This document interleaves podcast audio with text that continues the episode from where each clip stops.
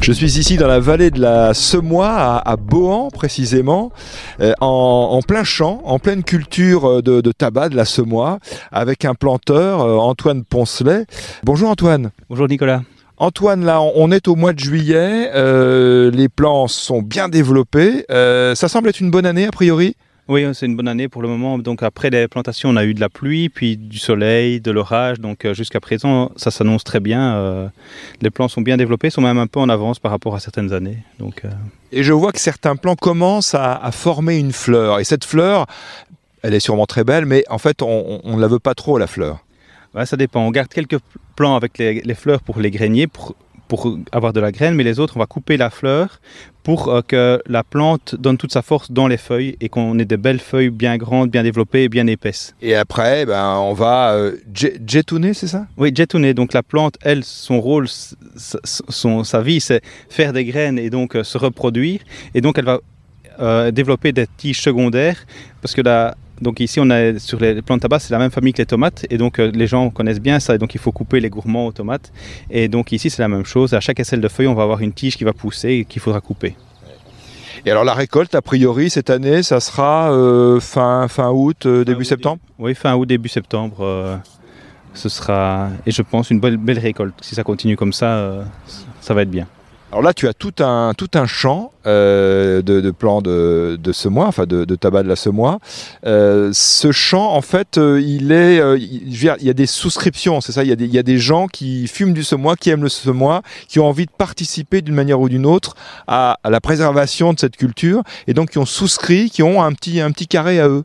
Voilà, donc cette année-ci, ben, c'est uniquement avec des gens qui avaient déjà fait, mais euh, normalement, on a des ateliers pour apprendre à planter le tabac. Donc les gens ont leur parcelle avec 150 plants qui sont déclarés aussi aux axes, parce qu'il il faut payer des, des axes là-dessus. Ça, les axes, c'est les taxes. hein. C'est les taxes, oui. Et donc, euh, ils ont leurs 150 plants pour consommation personnelle qui peuvent venir, euh, qui viennent planter, je les aide dans la culture. Et c'est la troisième année que tu fais ça? Oui, 3-4e année, oui. Ça marche bien? Oui, ben, cette année-ci, il y avait un peu moins de demandes. C'est ça qu'il n'y a que des personnes qui l'ont déjà fait. euh, et, voilà. Mais l'année prochaine, on recommence. Et il y a déjà des amateurs pour l'année prochaine.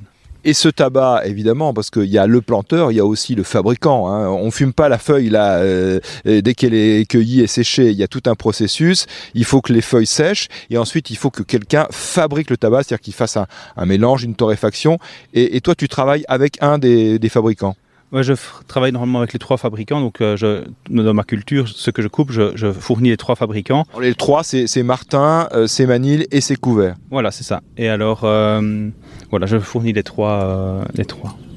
Et pour ceux qui ont souscrit, on sait à peu près quel fabricant va le, va le torréfier? Ça, c'est un libre choix aux, aux souscripteurs. Quoi. C'est ça, il n'y a pas d'obligation. pas d'obligation. Très bien. Alors on est, on est quelques-uns là sur ce, sur ce champ de tabac, euh, sous le soleil. Pour l'instant, un soleil euh, tout à fait supportable et très agréable. Et je suis avec euh, Michel Pierre aussi. Bonjour Michel. Bonjour. Toi, tu, es, tu habites la région, Michel. Oui, j'habite à quelques kilomètres d'ici, mais j'ai aussi un, un territoire sur Bohan, mais j'habite en Afriture qui est à quelques kilomètres, à 5-10 minutes d'ici, quoi. hein. Donc euh, voilà, comme j'habite pas trop loin, j'ai très facile à venir faire le, le tabac, l'entretien avec Antoine. On nettoie nos, nos petits terrains. Et en même temps, cette année-ci, on n'a pas eu, mais normalement, on a quand même un écolage qui est quand même assez suivi. Des gens qui apprécient cette façon de, de revenir sur le terrain. Voilà, c'est ça qui est le gros avantage, et de revenir dans. C'est pas des amateurs, de, de- c'est pas des fumeurs non plus, je dirais, mais qui veulent garder ce patrimoine de culture qui est très spécifique pour la vallée de la Semois. hein. C'est le tabac. Voilà. Le tabac de la semois. Et là, on peut dire c'est un vrai semois. hein. D'ici, le, le champ dans lequel on est, à Bohan, c'est du semois. C'est du semois totalement, d'un pied à l'autre, ce n'est que ça. Et on ne met d'ailleurs aucun produit dessus, donc c'est un tabac tout à fait naturel, euh, aucun traitement euh, phyto.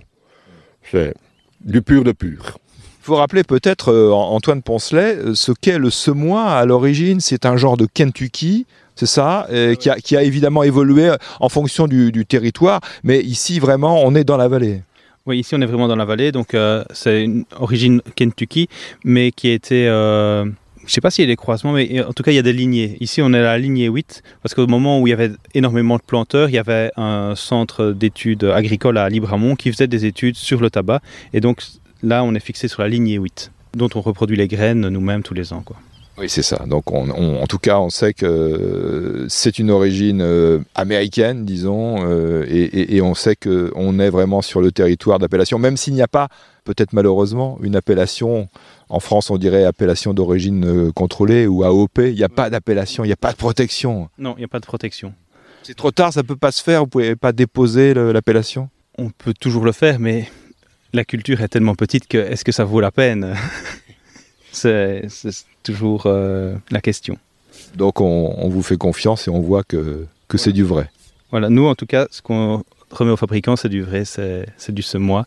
Et alors, ben, moi j'ai un champ ici à, à Bohan et puis un autre à Petit Failly sur un territoire qui était aussi planté euh, de, de semois il y a, il y a quelques années.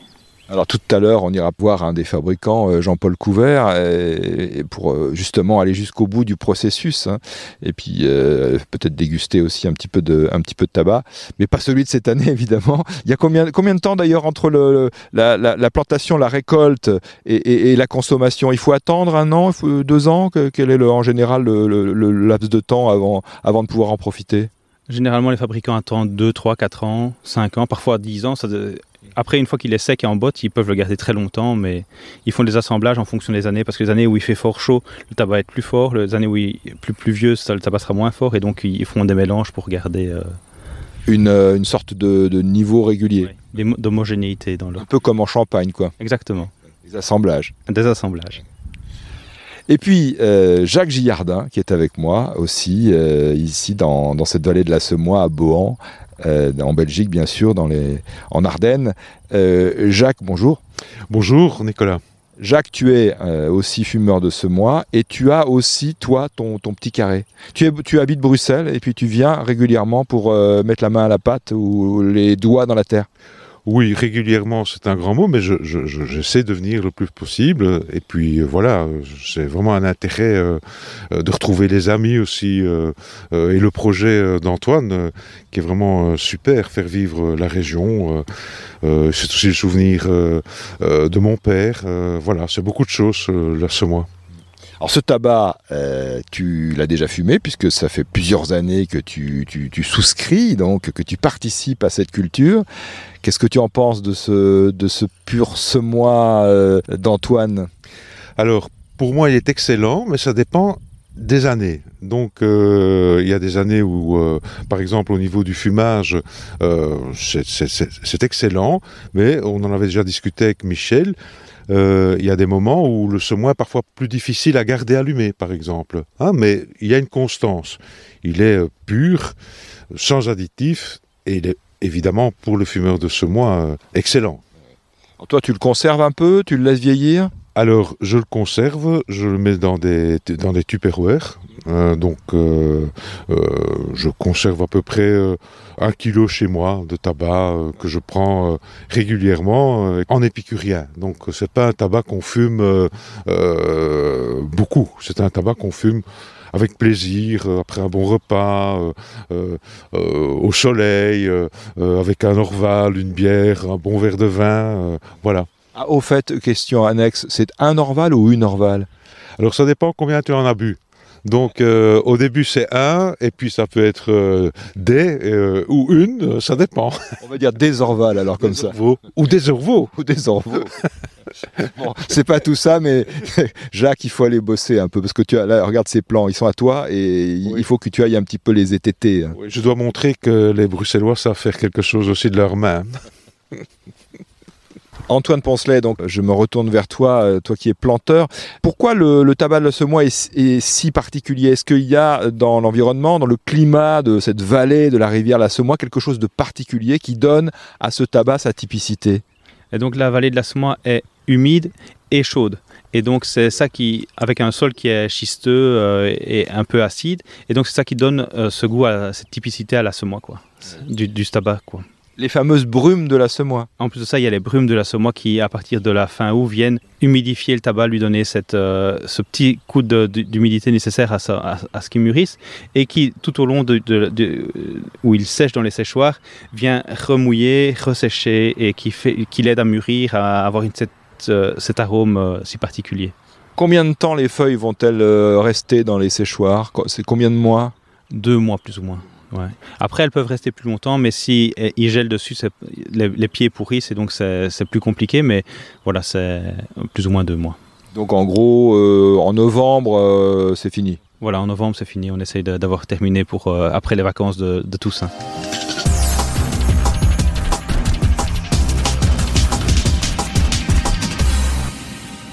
Alors là, on a fait un peu de, un peu de route pour se retrouver à, à Corbion, chez Jean-Paul Couvert, qui est l'un des fabricants de tabac. Alors, fabricant de tabac, donc c'est lui qui nous propose le, le produit fini. Bonjour Jean-Paul. Bonjour, comment vas-tu? Très bien, je te remercie. Euh, Jean-Paul, tu es donc fabricant de, de tabac de la Semois. Euh, et il y a trois, en fait, il y a trois tabacs. Tu, tu fabriques trois tabacs euh, sous trois appellations différentes. Quelles sont ces, ces appellations?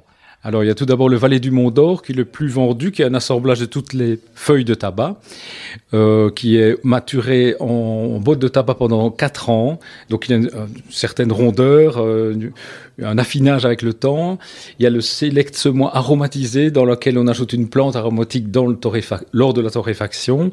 Et puis, alors, il y a le corps de mois, c'est toujours la même plante de tabac, mais on utilise les feuilles à la base de la plante qui contiennent un peu moins de nicotine que les autres. Et donc, il a la même allure, le même aspect, mais un peu plus léger. Alors, cette fameuse plante à rajouter ou cette aromatisation, est-ce que c'est est un secret ou on peut savoir ce qu'il y a, par exemple, dans ce fameux dicorbram aromatisé? Qu'est-ce que tu rajoutes ah, C'est tout un secret, mais je peux vous dévoiler une chose, c'est que en tout cas anciennement, c'était une, une, mixture de plusieurs plantes aromatiques, de sortes d'épices à tabac, dont une qui s'appelait le tonka. Et c'était pas les fèves de tonka, mais c'était des feuilles de tonka qui donnaient une belle allure, un, un bel arôme au tabac. Et maintenant? Et maintenant, à nouveau, toujours, le, le, secret demeure et il y a une continuité qui se fait dans cet univers-là. Donc trois, euh, trois marques, j'allais dire, trois appellations différentes et, et, des coupes différentes aussi pour chacune de, de, ces marques, enfin de chacun de ces tabacs? Oui, tout à fait, parce que c'est important la coupe au niveau de la combustion. Si elle est trop fine, la pipe va chauffer. Si elle est moyenne, c'est assez idéal. Si elle est très grosse, ça peut être intéressant. Mais il faut être bon fumeur de pipe. La combustion est très lente, il faut tirer très lentement, mais il y a un enchantement assez agréable en, en finale. Mmh. Et alors, euh, peut-être secret de fabrication aussi, euh, est-ce que c'est uniquement du semois euh, dans vos mélanges, dans tes mélanges, ou, est-ce qu'il y a quelque chose d'autre en plus? C'est 100% semois. Depuis 1912, la fabrique ici n'a jamais mis autre chose que du semois, et c'est tout à fait légitime, parce que la plante n'a pas besoin d'avoir un assemblage autre. Le seul assemblage que l'on fasse, c'est des années de récolte différentes, et selon le, degré d'ensoleillement qu'il y a pu y avoir durant l'année, et selon l'inclinaison des terrains plus ou moins face au soleil. C'est suffisant et c'est d'une belle rondeur. Euh, voilà, c'est notre manière de faire en tout cas. Alors Jean-Paul, 1912, c'était pas toi. Donc c'est vraiment, vraiment une histoire familiale. Voilà, c'était mon grand-père qui a fondé ça, euh, avec bonheur d'ailleurs, parce que finalement j'en suis le, le, tributaire. Mon père a fait ça aussi. On a toujours eu un pied dans le tabac et dans l'art. Mon grand-père était violoniste et planteur de tabac. Mon père était photographe et planteur de, et fabricant de tabac. Moi-même, je suis artiste, peintre et sculpteur et fabricant de tabac. Donc on fait cette fabrication-là, non non seulement de manière mécanique, mais avec tout un enchantement et, avec une, vision un peu artistique à l'arrière. La fabrication, c'est la coupe, évidemment, c'est aussi la torréfaction. Tout à fait. Et là, c'est un art vraiment important. On peut rater son tabac ou l'ennoblir le, selon la manière de faire la torréfaction. Donc, euh, moi, je fais encore avec un feu de bois en dessous d'un vieux torréfacteur, un grand cylindre qui tourne comme ça et qui contient le tabac. Et donc, c'est à l'estime, à la main, que l'on on trouve le degré idéal et le moment de, de le sortir du torréfacteur. Ce qui veut dire que d'une année sur l'autre, le tabac peut être légèrement différent. Tu fais des assemblages comme on pourrait le faire en champagne finalement pour le vin, pour essayer de garder disons une qualité euh, euh, égale euh, d'une année sur l'autre. Il, y, a aussi un autre facteur qui peut intervenir, c'est cette fameuse torréfaction. Ça se joue parfois à quelques, je vais pas dire secondes près, mais faut pas rater la torréfaction. Faut pas avoir un appel téléphonique qui vous perturbe. C'est vrai que ça peut arriver de alors de rater la torréfaction plutôt rare parce qu'on est quand même assez vigilant. Mais c'est vrai que c'est à quelques degrés près et que si c'est trop abondant dans les températures, c'est pas très bon pour le tabac. Euh, et surtout, il perd alors son humidité. Donc, ce n'est pas très bien et très agréable de fumer ce tabac-là s'il est trop torréfié. Par contre, à, 99,9%, on, on, essaye d'être vigilant, de le faire euh, parfaitement. On est dans une très belle maison ici. Ah, c'est la maison de mon grand-père, donc c'est le fruit du tabac qui a permis d'avoir ce, bâtiment-là, qui, date d'entre les deux guerres. Donc ici, euh, un bureau avec euh, des cigares, parce qu'il y a aussi des, tu fabriques aussi des cigares. Il y a quelques pipes, il y a, aussi des, pièces de collection, il y a des feuilles de tabac, il y a des anciens paquets. Euh, et puis alors dans la maison, qu'est-ce qu'il y a d'autre à voir? Qu'est-ce que les visiteurs peuvent voir? Oh, ils peuvent voir la petite fabrique qui se trouve dans les sous-sols. Donc là où là, il y a le torréfacteur, le hachoir, il y a la réserve de tabac qui est très belle à voir. Et où je vais te conduire d'ailleurs. Ah oui, on peut y aller, on y va. Ah ouais, avec grand plaisir, je te suis.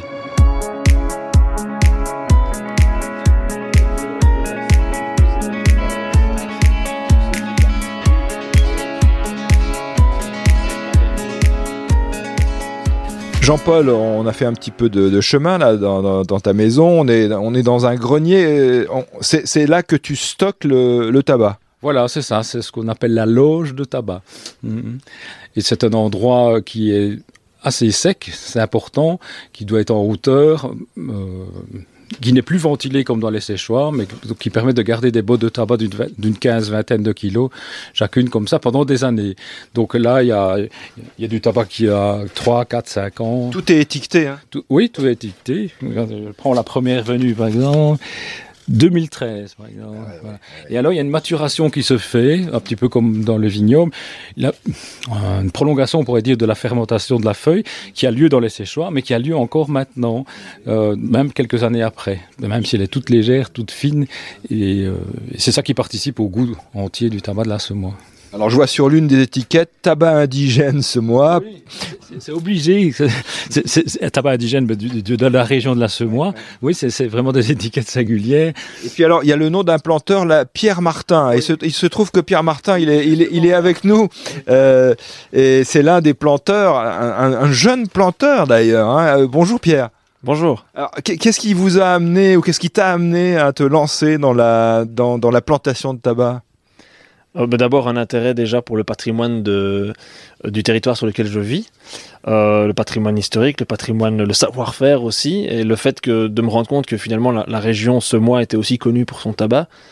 et puis la rencontre aussi finalement avec un autre un autre fou comme moi, tout aussi.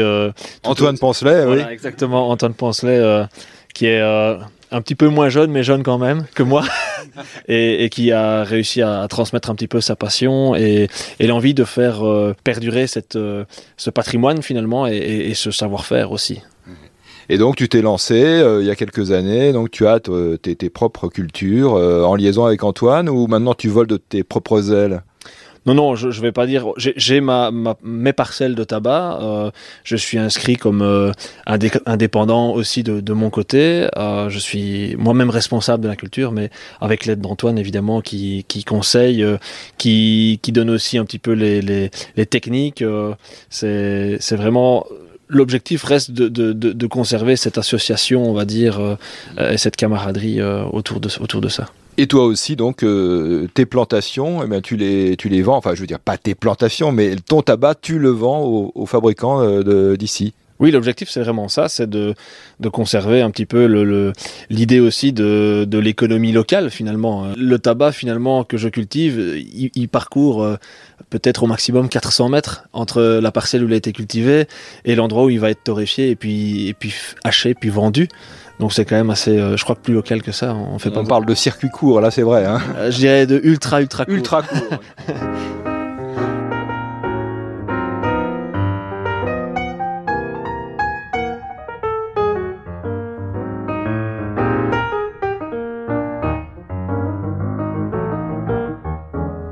Jean-Paul, on est ici dans, la pièce euh, de torréfaction. Hein. donc il y, a le torréfacteur. C'est qu'est-ce que c'est? C'est un four. Hein? Oui, c'est un grand, un grand cylindre de métal qui tourne avec tout un système d'anciennes courroies et en dessous duquel il y a un feu de bois. C'est important aussi. C'est pas une rampe de gaz, c'est vraiment un feu avec différentes essences de la région. il y a les bûches là qui attendent. voilà, oui. Elles te regardent d'ailleurs. Je veux bien mettre la main à la pâte, mais ce n'est pas la, jour, la journée de torréfaction là. Et donc c'est une étape importante pour l'élaboration du tabac. Sans torréfaction, c'est comme le café qui n'est pas torréfié, mais il n'y aurait aucun goût. Ça ouvre les cellules euh, et, amplifie l'arôme en tout cas. Donc le, le, tabac a été euh, coupé, donc il y a, y a la, la, machine pour, euh, pour couper, pour faire des scaferlati, enfin les, fameux filaments. Et ensuite, donc, c'est à partir de ce moment-là qu'on torréfie. Hein. On torréfie pas les feuilles, mais on torréfie le, le tabac déjà coupé. Voilà, c'est ça, c'est comme ça. Puis après, on le met dans un grand, sur un grand tamis pour, le, pour enlever tout l'excès de, de vapeur qu'il peut y avoir dedans. Et puis alors, on le laisse reposer, parce que c'est important aussi cette étape-là. Un gros tas de tabac qui va pendant quelques, quelques jours, euh, on ne peut pas le travailler. Ah, on ne le met pas tout de suite en paquet Il s'élabore, il se repose, c'est vraiment le terme euh, traditionnel. Et puis après, on peut l'emballer euh, et il peut se garder très longtemps. Et dans toutes les, toutes les étapes de l'élaboration de, ce tabac-là, il n'y a aucun produit chimique, c'est vraiment l'humidité naturelle du tabac. Ah oui, on rajoute pas de l'eau. On rajoute pas de l'eau. Suite à la torréfaction, euh, qui a nécessité de plonger les feuilles dans l'eau, évidemment, pour, pour qu'ils sachent être découpés, euh, ben c'est celle-là qui perdure dans, dans, dans, les feuilles de, dans le tabac fini. Il y a un magnifique euh, paquet de tabac là. Euh, on est, c'est quoi C'est combien il y a de kilos là? Oh, bah, Il y a à peu près 50 kilos, 60 kilos ou, plus. Hein, je ne sais pas. À l'estime, c'est à peu près comme ça. Et qui va ensuite être empaqueté. qui va être empaqueté. Ça, sent bon, ça fait rêver. C'est, il y a vraiment une odeur extraordinaire. Hein. Oui, c'est fait pour, c'est fait pour rêver justement. C'est plus que du tabac, c'est un, moyen d'enchantement finalement. Euh, tout évidemment est, lié avec la parcimonie des choses. Euh, rien n'est bon ni mauvais en soi. Un couteau n'est ni bon ni mauvais, euh, mais le tabac peut être aussi envisagé comme ça. Il y a, avec euh, une certaine manière de le prendre, de le célébrer. bien, la vie peut être belle et j'ai des vieux clients que qui ont 104 ans même parfois et qui, qui, vrai. qui revendiquent ce, type de tabac-là. Donc avec une fidélité extraordinaire de, la maison couverte depuis presque un siècle. Ah oui, c'est ça. Tu as un client qui a 104 ans et qui en fait achète du tabac couvert depuis quasi 14 ans, donc 90 ans de fidélité, c'est extraordinaire. Je ne sais pas s'il y a beaucoup de produits qui, fonctionnent comme ça, mais en fait, il a, encore une bonne voix, se déplace encore. Euh, enfin, c'est assez chouette. Et c'est pas le seul, hein, il y a pas mal. Donc fumer tue, mais, mais parfois à des âges très avancés. Mais comme la voiture tue, le sel tue, le sucre peut tuer aussi. Enfin, tout, tout ça, mais, le tabac pas plus qu'autre chose. C'est toute chose à ses deux côtés, mais là, si c'est pris d'une certaine manière, avec un, un certain envisagement du tabac, euh, bah, on peut être vraiment euh, enchanté. Voilà. Est-ce que tu fumes la pipe toi-même, Jean-Paul? Oui, oui, oui, je fume la pipe avec bonheur. Et alors, dernière question, cette fameuse aromatisation, où ça se trouve alors Dans cette pièce, je vois rien. Eh bien, c'est au moment où on travaille avec le torréfacteur, c'est pas ça, ça c'est de l'eau. et alors, on a le à une chose que je vais te montrer dans la pièce à côté. Mais ça reste un secret. Oui, c'est un secret parce qu'il n'y a pas que des feuilles de tonka dedans, il y a quelque chose d'autre qui restera secret. Il faut demeurer avec une part euh, mystérieuse, hein. sinon tout dévoiler, c'est pas toujours intéressant. Ça serait triste. Voilà, c'est ça.